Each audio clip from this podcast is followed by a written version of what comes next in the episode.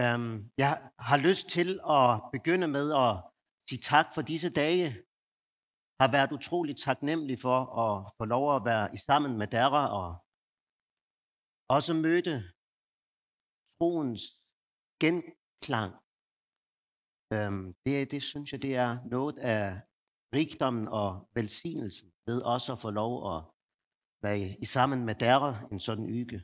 Og møde troens folk også i andre lande.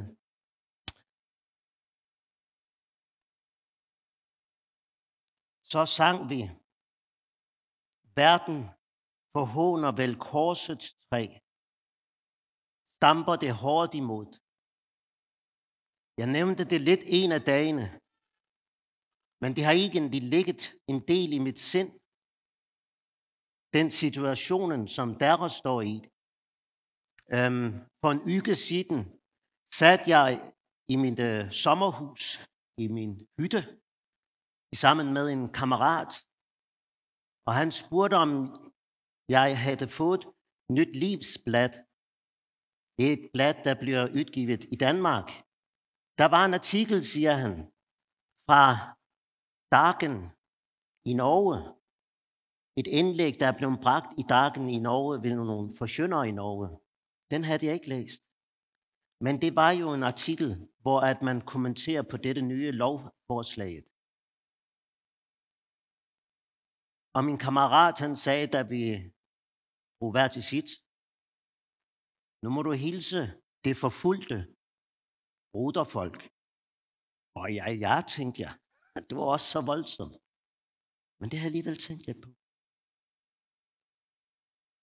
Og det er kanskje med det her lidt ligesom når det meteorologerne varsler storm. Ja, ja, ja. De har varslet storm før. Lad os nu se.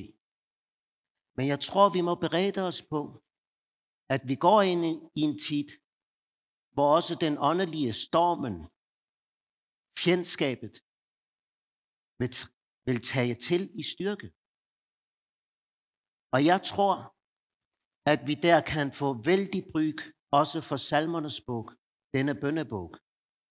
Hvorfor jeg vil pege på nogle ting herifra. Dietrich Bonhoeffer var præst i Tyskland under 2. verdenskrig. Han var leder på et teologisk institut, hvor man uddannede præster. Og en del af denne oplæring af næste generationen, det var at bede gennem salmernes bog. De gjorde det på en uge. Det synes jeg er vældig fort. Men det siger noget om den kraften, Dietrich Bonhoeffer fandt i salmernes bog. Fordi du der vandrer i sammen med din frelser. Og jeg begynder for min egen del at fornemme lidt af den kraft. En enorm rigdom.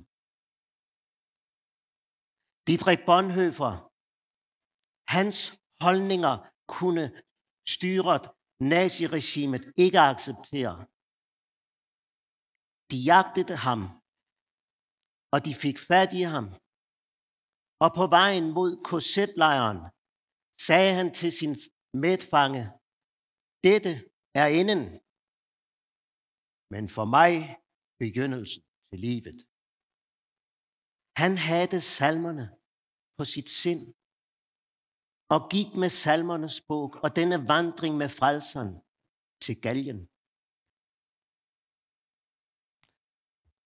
Verden forhåner det korsets træ, stamper det hårdt imod. Og der trænger vi til den hjælpen imod stormens rasen, som skriften giver. Og øh, derfor dette emne, Herren er konge. Denne sejrsproklamation har jeg lyst til at slutte med på denne yge og opmuntre dermed. Nu vil vi bede sammen. Herre Jesus, takke du konge, at du evigt skal regere. Selvom verden forhåner det korsets træ, og stamper det hårdt imod. Der takker vi dig for, at det er frelsens tegn, sejrens tegn. Og giv os at finde frimodighed igen og igen i det ord. Og der må du også opøve os i bøndens hemmelighed, i bøndens rigdom, også ud ifra salmernes bog. Lad os erfare, at her kommer du os nær. Her vandrer du ved vores side. Også om vi skal gå i fængsel. Om vi skal møde hån og spot og latter på studiestedet. Og giv os den kraft fra himlen. Gennem dette ord. Også nu. Amen. Jeg har i forrige aften, eller nogle af aftenerne, nævnt bogen min, der ligger hernede bagved, og også nævnt den oversigten, der er bag os i bogen. Og jeg har peget på nogle få steder, hvor det bliver så trostyrkende med den sammenhæng, der er i salmernes bog. Når jeg siger, at vi kanskje kommer til at få vældig brug for salmernes bog i den tiden, vi allerede er i, men også den tiden, som ligger foran os, så er det jo fordi, at salmernes bog er en bog, hvor du møder Guds rikes fjender, efter vi har de to indledningssalmer, salme 1 og 2. Den første egentlige salme handler om, Herre, hvor er fjenderne mange. Efter denne åbning, salige er de, lykkelige er de, den manden, som vandrer, ikke i gydeliges folks råd, men som grunder på Herrens ord. Salige er de, salige er de, som kysser sønnen. Og der har man en forventning om, nu må vi høre om de salige. Ja, mange er de saliges fjender. Mange rejser sig imod mig. Mange siger til min sjæl, der er ingen frelse for ham hos Gud. Mange siger til dig, der er slet ingen Gud. Tror du på det? Og fjenderne i salmernes bog, det er Guds rikes fjender. Og det er derfor, der er en enorm styrke i at vandre i sammen med den opstandende, som Herren Gud har født i dag, salme 2. Og blive ført ind i denne kærlighed til synden. Nu her vil jeg nævne to steder, som er rystende. Det ene sted, det er salme 74. Der hører vi om templets ødelæggelse. Vi går ikke ind på salmen nu, men bare lige to steder her i oversigten. Det er rystende for folket, at fjenderne har indtaget templet og ødelagt templet. Husk, templet er jo det sted, Gud åbenbarede sig for folket. Det ligger i ruiner. Der er man i nød. Hvis Guds åbenbaringssted bliver ødelagt, og kanskje nogle af jer også kender på den smerte. At Guds åbenbaringssted, Guds ord, fjenderne angriber det og angriber det. Og har jo fået held til, held, lykke til, også tage dette ord ifra Guds folk selv ej, endnu ikke. Men i hvert fald reduceret dette ord. Begrænse dette ords plads. Og der kommer vi ind i samme smerten, som da templet blev ødelagt. Og man kan gribes af mismod og tænke, hvor skal det ende? Det skal jeg sige dig om lidt, hvor det ender. Men inden, så er der et andet sted her i oversigten, som øh, jeg skal pege på.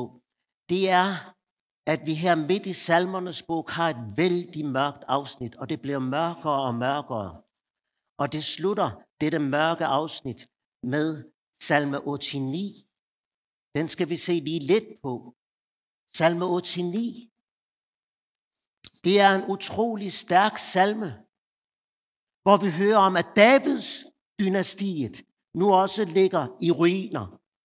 Ikke blot templet, salme 74, men også nu Davids dynastiet, Davids kongedømmet, ligger i ruiner. Du har forkastet og forstødt. Du har blevet ham på din salbede. Og det er altså kong David. Du har ristet af dig pakten med din tjener. Du har vandet hans krone ned i støvet. Du har gjort ende på hans glans, kastet hans trone i støvet.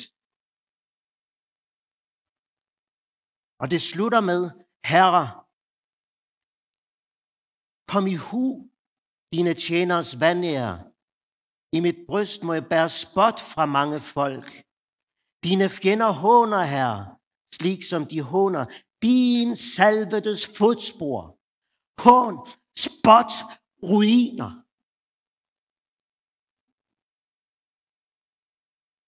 Det, som så er så stærkt i denne salmen, hvor mørket tager til at kulminere, det er, at i samme salmen, der kommer der et profetisk fremadskuende blik på den egentlige salvede, nemlig Guds søn. Det er som om, at der hvor mørket er tættest, der begynder lyset, det profetiske lys, også at skinne frem. Vi skal se lidt af det. Nu har jeg et vers med fra en gammel dansk oversættelse her i salme 89, vers 3. Jeg synes, den oversættelse er så stærk. Til du har sagt, en evig bygning af nåden. Er det ikke skønt? Nåden, det er som en evig bygning. Vi har talt om at gå ind i Herrens glæde. Her har du det samme. Gå ind i nåden som en bygning. Den er evig. Den er i himlen. Ingen kan ødelægge den. I himlen har du grundfæstet din trofasthed. Retfærd og ret er din trones grundvold. I samme salmen, hvor Davids trone ligger i ruiner, der hører vi nu om hans trones grundvold. Og hvad er det? Hvad er grundvolden for Guds rige? Nåde og sandhed. Ret og retfærd. Ja, der har du det. Og her hører vi så om, om Messias. Han skal råbe til mig, du min far, det er vers 27. Han skal råbe til mig, du min far, min Gud og min frelses klippe. Ja, jeg vil gøre ham til den første fødte. Og der har vi jo øh, salme 2 perspektivet. Jeg har født dig i dag. Det er ikke Jesu fødsel, det er hans opstandelse. Det er det, der ligger i dette. Det er den opstandende, der her taler. Jeg vil gøre ham til den første fødte, den højeste for kongerne på jorden. Ja. Så kan kongerne og regeringer sige, hvad de vil. Jeg kender den højeste. Ja. Til evig tid vil jeg holde fast ved min miskund mod ham, og min pagt skal stå fast for ham. Jeg vil lade hans et blive fast til evig tid, og hans trone som himmelens dage. Altså, så længe som himmelen er til. Så gå ud en dag Kanskje hvor solen skinner lidt mere end i dag. Se op. Spørg dig selv. Er himlen der endnu? Ja, siger du til dig selv. Så ved du også, hans trone står endnu. Hvad kendetegner denne slægt? Hans et, som bliver fast til evig tid. Jo, 31. Der som hans barn forlader min lov og ikke vandrer efter mine byt. Der som de krænker mine forskrifter og ikke holder mine befalinger. Ja, der vil jeg hjemsøge deres synd med riset og deres misgerninger med slag. Hvad der jo skete med din frelse. Vi hører her om, hvad kendetegner den slægten, som består til evigt. Det er en slægt af syndere, som krænker Herrens forskrifter, og som ikke altid vandrer efter hans byd. Men de kender stedfortræderen, som blev hjemsøgt for vores synd og for vores misgerninger, fik slag, da han blev hånet og spottet. Det er dette lys, der kommer ind her, hvor dette mørke afsnit har taget til at kulminere, men nu også slutter med salme 89. Der kommer dette profetiske lys ind om den salvede og hans slægt. Nu vil jeg spørge dere, hvad skal vi gøre? Om det ender med, at Norsk Luthersk Mission og Dansk Luthersk Mission ender i ruiner. Hvad skal vi gøre om hvor samlingssteder kommer til at ligge i ruiner?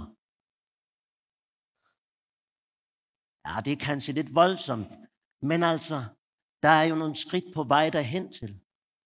Hvad skal vi gøre i sådan tid? Jo, der skal du vide, at uh, der er noget, der står fast i himlen. Og der er det blevet så stærkt for mig, med efter dette mørke afsnit, der at se disse tre næste salmer i salmernes bog, som handler om, at Herren er vor bolig. Templet ligger i ruiner. Davids dynastiet ligger i ruiner.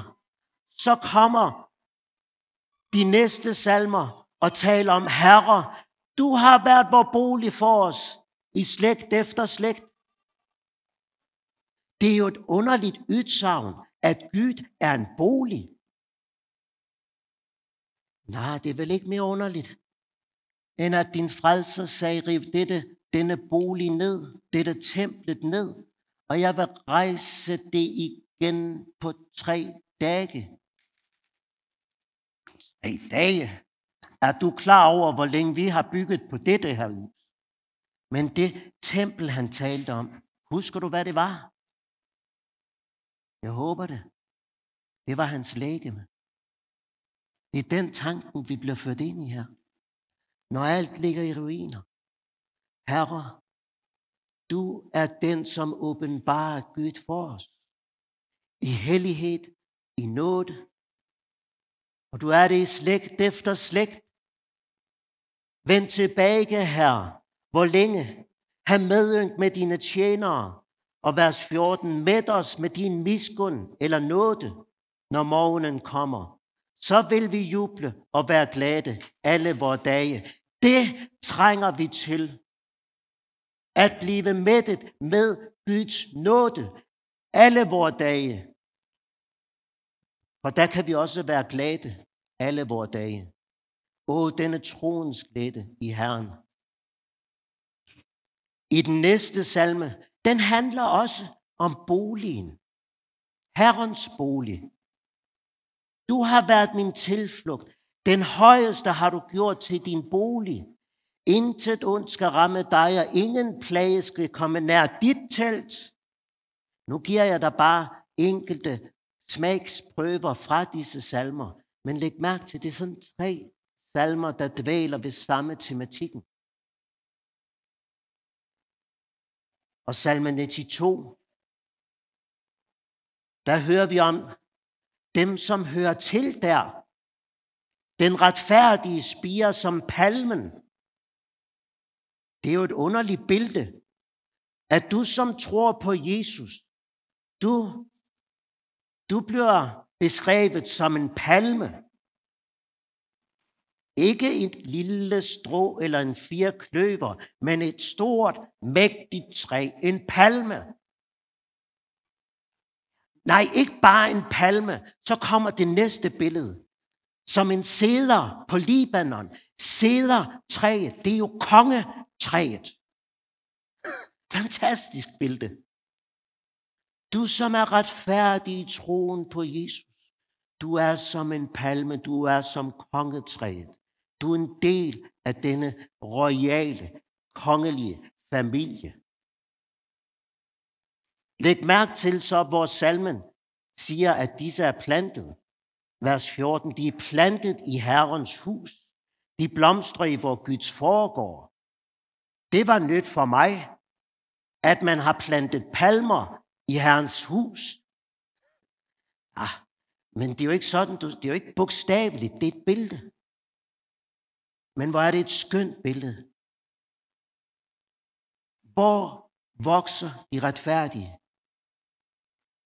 De vokser i Guds forgård, der hvor brandofferet, søndernes forladelse blev forkyndt morgen, søndernes forladelse blev forkyndt aften. Der vokser de retfærdige op. Og der er de som kongetræer, og læg mærke til, de blomstrer. Det er vi jo optaget af. Hvordan bliver sådan en kristen, der bærer frugt og blomstrer? Du må vokse her. Og et træ vokser ved at få rødderne længere ned i jorden. Slik også Kolossenserbrevet taler om det. Og du må vokse i nåde og erkendelse af Kristus Jesus, din frelser. Der vokser de retfærdige op. Det er der salmerne føres hen, når alt vort eget ligger i ruiner. Og nu har jeg talt om templet, der ligger i ruiner, Davids dynasti, der ligger i ruiner. Men det her, og jeg har anvendt det i den tiden, vi lever i, men det her kan jo også gøre sig gældende i dit liv. Og det vil jeg sige til der, som er blandt de ældste i forsamlingen. Det er jo ofte sådan, at når vi når mod vores livs afslutning, der er det som om, at Herren lader alt vort eget gå til grunde. Velsignelserne igennem livet gå til grunde. Kanskje du har stået din tjeneste i mange år, men det tager Herren fra dig. Kanskje at dine bønder, selv dem er det som om Herren tager fra dig. Og det hele i dit åndelige liv ligger i ruiner. Hvorfor? Fordi Herren vil føre dig ind i det, som står fast evigt. Fordi Herren vil, at du skal have livet i Kristus på din sidste dag. Sådan fører Herren os, både i den enkeltes liv, men altså også frem mod denne jords sidste dag. Der må meget gå i ruiner, men der er et folk, der er et sejrigt folk, et kongeligt folk. Der er det altså skønt med disse salmer. Men det stopper jo ikke der. For efter disse tre salmer om, at Herren er vor bolig, så har vi så syv salmer, der handler om, at Herren er konge. Vi kalder dem syv salmer, som fejrer, at Jesus Kristus, han er konge. Når du læser om Herren i Gamle Testamente, også i salmerne, der må du jo huske på, at Jesus er Herren. I dag er der født jer en frelser i Davids by. Han er Kristus. Herren. Det er hans kongedømme. Det er hans opstandelsesmagt, vi her får et glimt ind i. Og der har det faktisk undret mig med den her rækkefølgen. Templet ligger i ruiner. Davids dynastiet ligger i ruiner, salme 89.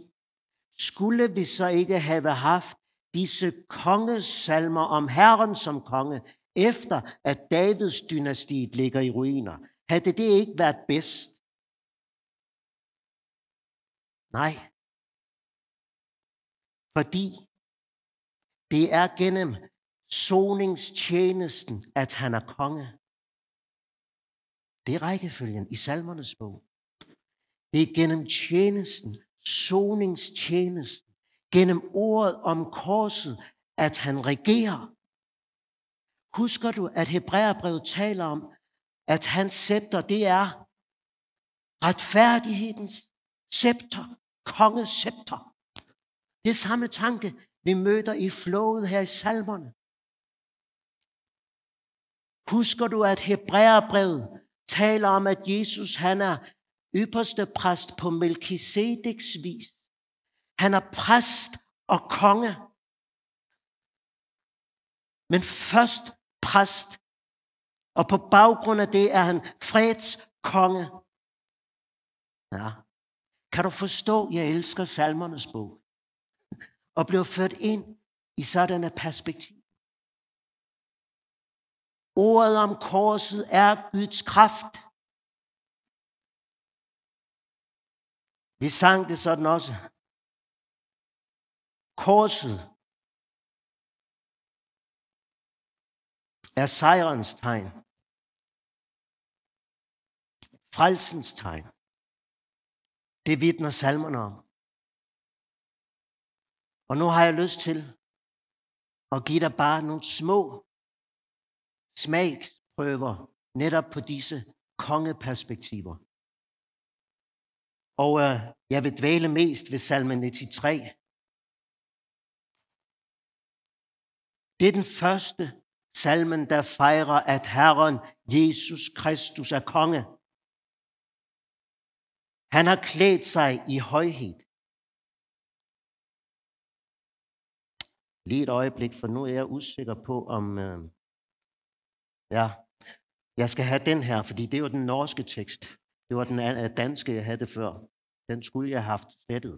Nu har vi den norske tekst. Fordi på norsk, der står det lidt anderledes. Herren regerer.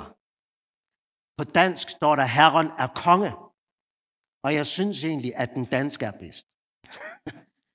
Men så var jeg inde og se på grundteksten også i ISV. Der står det samme, Herren regerer. Men nu har jeg så sat et udråbstegn ind i deres tekst. For der har du samme proklamation. Herren regerer. Når alt ligger i ruiner. Han har klædt sig i højhed. Herren har klædt sig og ombundet sig med styrke. Ja, jorden står fast, den rokkes ikke. Fast står din trone. Fra gammel tid, fra evighed er du. Og kan du ikke fornemme, at hvis du kun tænker om Jesus og får et billede af Jesus ud fra evangelierne, der mangler du noget af dette kongeperspektivet. Du må lære Jesus at kende, også igennem salmerne. For her møder du din, din opstandende herre og frelser, som regerer. Han regerer i en tid, hvor strømmene har løftet op. Herre, strømmene har løftet op sin røst. Strømmene har løftet op sine brusende bølger. Og det er noget af det, jeg fryder mig over i salmerne. Det er den poesien. Jeg prøver at understrege det her i den måde, jeg også læser det på. Disse gentagelser. Og jeg synes, det er et af de mest mægtige steder i salmerne med at strømmene har løftet op. Og husk, strømmene er jo ofte i profetlitteraturen billede på folkestrømmene, folkehavet. Vi møder det blandt andet i Jesajas bog. Og det er det, vi møder her. folkehavet, folkestrømmene løfter op, Herre. Strømmene har løftet op sin røst. Det begynder med en røst. Ja, det begyndte med, at de sagde, Gud er ikke til. Der findes ingen Gud. Strømmene har løftet op sin brusende bølge. Det er ikke Gud, der har skabt jorden. Gud har man sat til side. Det skete for mange år siden. Det er som om, at disse strømme tager til i styrke. Der findes ingen Gud. Der møder det på studiestedet. Det hele er blevet til ved et stort brak, og så er det udviklet sig derifra. Der er ingen Gud. Senere, der fandt man ud af, når Gud ikke findes, der kan vi også slå livet, han har skabt, ihjel. Så det har vi gjort. 15.000 fostre i deres land. 15.000 fostre i mit land. I år er det 40 eller 50 år. Strømmene løfter deres røst imod den Gud, der har skabt alle ting. Strømmene løfter deres røst og siger, der er ikke noget hankøn, der er ikke noget hunkøn. For Gud er ikke længere. Og jeg synes, det er rystende, som strømmene løfter og løfter og løfter. Og der, som tror på Guds ord, taler der om disse ting. Der kan vi sætte der i fængsel. De løfter deres røst, løfter deres røst. Ja. Herligere er Herren i det høje. En røsten af mange vand. Nu er det ikke bare strømme. Nu er det blevet til mange vand. Havets mægtige brændinger.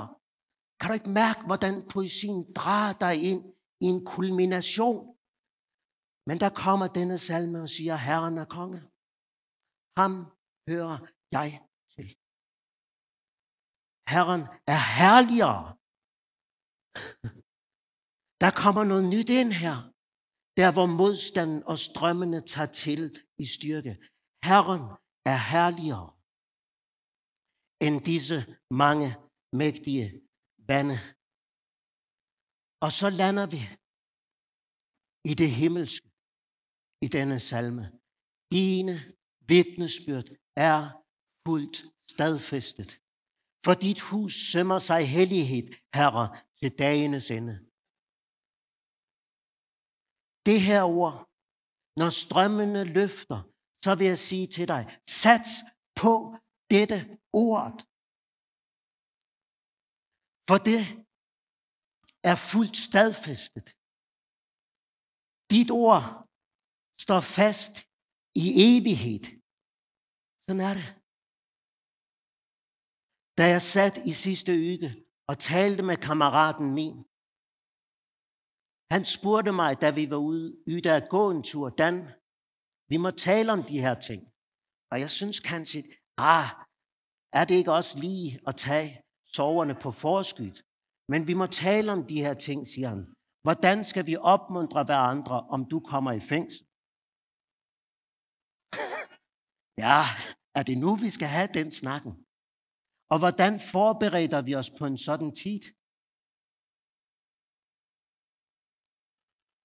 Og vi konkluderede, at kanskje den bedste forberedelse i en tid, hvor stormen tager til, det er at øve på at lære dette ord udenad. Jeg er begyndt lidt på det, men jeg er ikke god til det. Jeg beder om, at Gud må hjælpe mig til det. Men der er nu enkelte salmer, jeg har lært udenad. Og når jeg gribes, kanskje af bekymring, jeg vågnede en nat der i sommerhuset og tænkte på fængsel, så lå jeg og gik igennem den salmen, jeg nu har lært udenad. Altså mens jeg prøvede at falde i søvn igen. Det, det er jo noget af det, Dietrich Bonhoeffer kendte hemmeligheden i. Sat på Guds ord. Det står fast. For dit hus sømmer sig hellighed. Og jeg tror mange, om vi skulle have skrevet en sådan lovsang i dag, der vil vi have talt om Guds kærlighed. Hellighed, på dansk står der, hellighed smykker dit hus.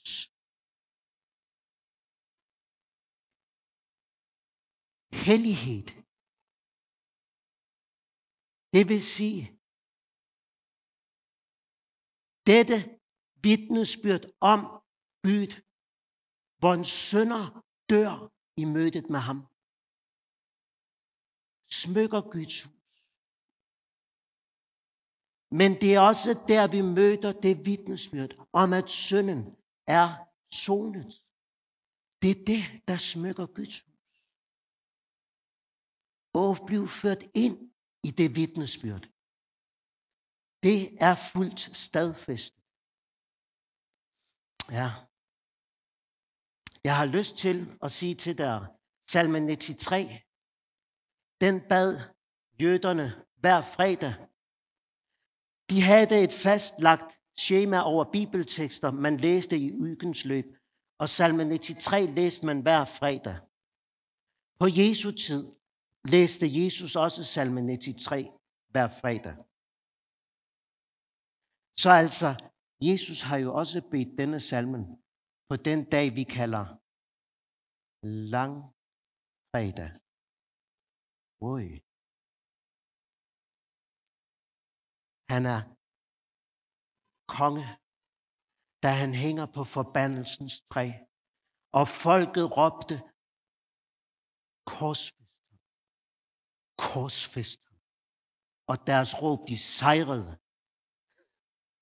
Ja, men han sejrede alligevel som kongen.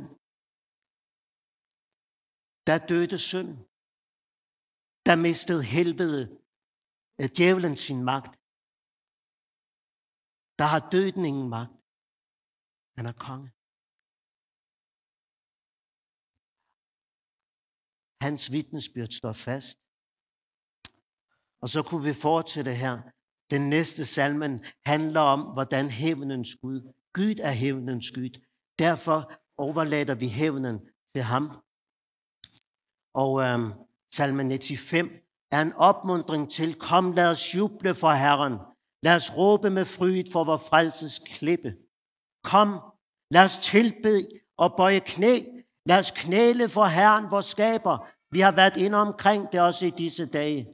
Både troens lovprisning på vejen hjem til det himmelske Jerusalem, men også bøndens ydmyge, lad os bøje knæ for ham. Jeg savner disse bøjede knæ, det må jeg sige.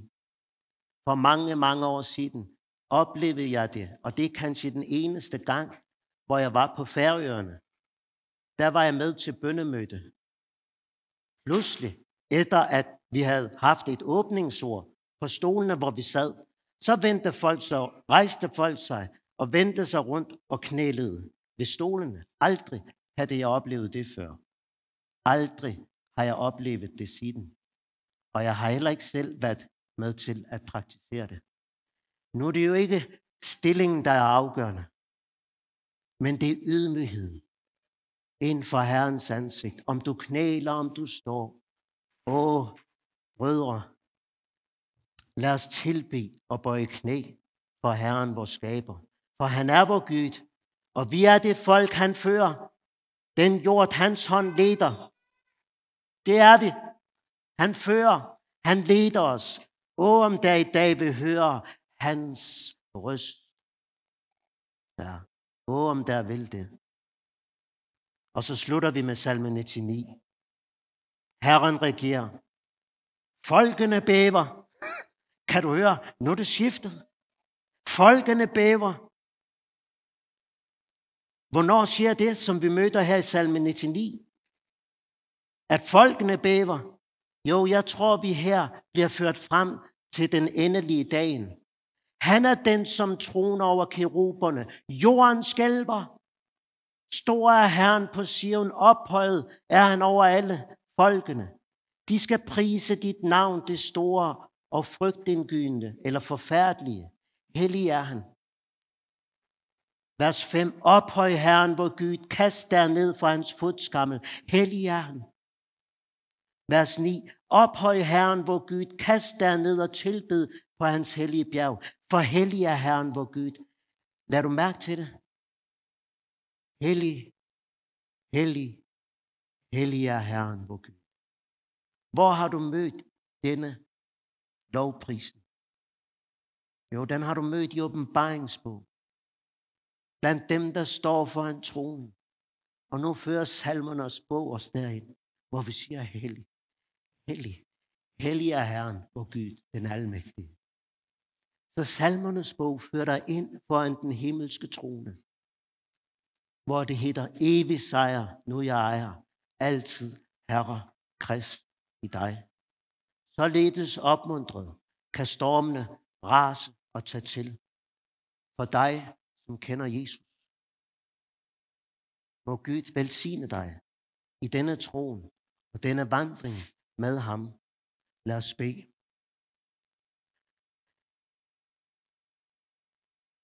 Herre, du er stor på Sion. Du er stor på dit forsoningssted.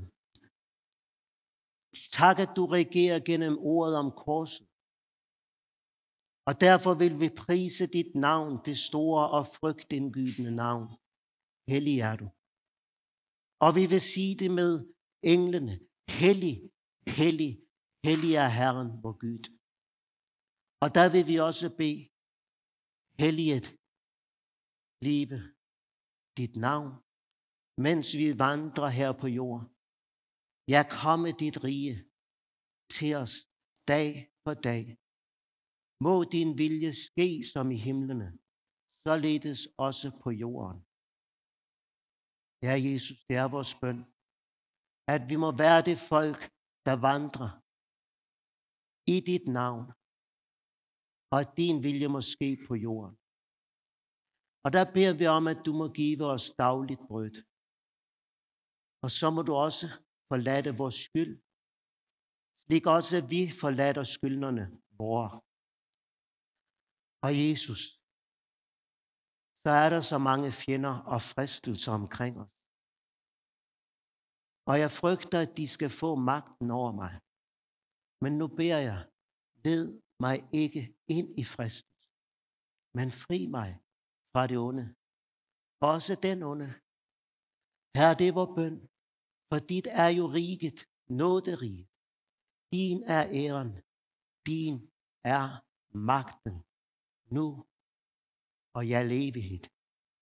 Og der beder vi, her, kom her, Jesus. Kom snart. Amen.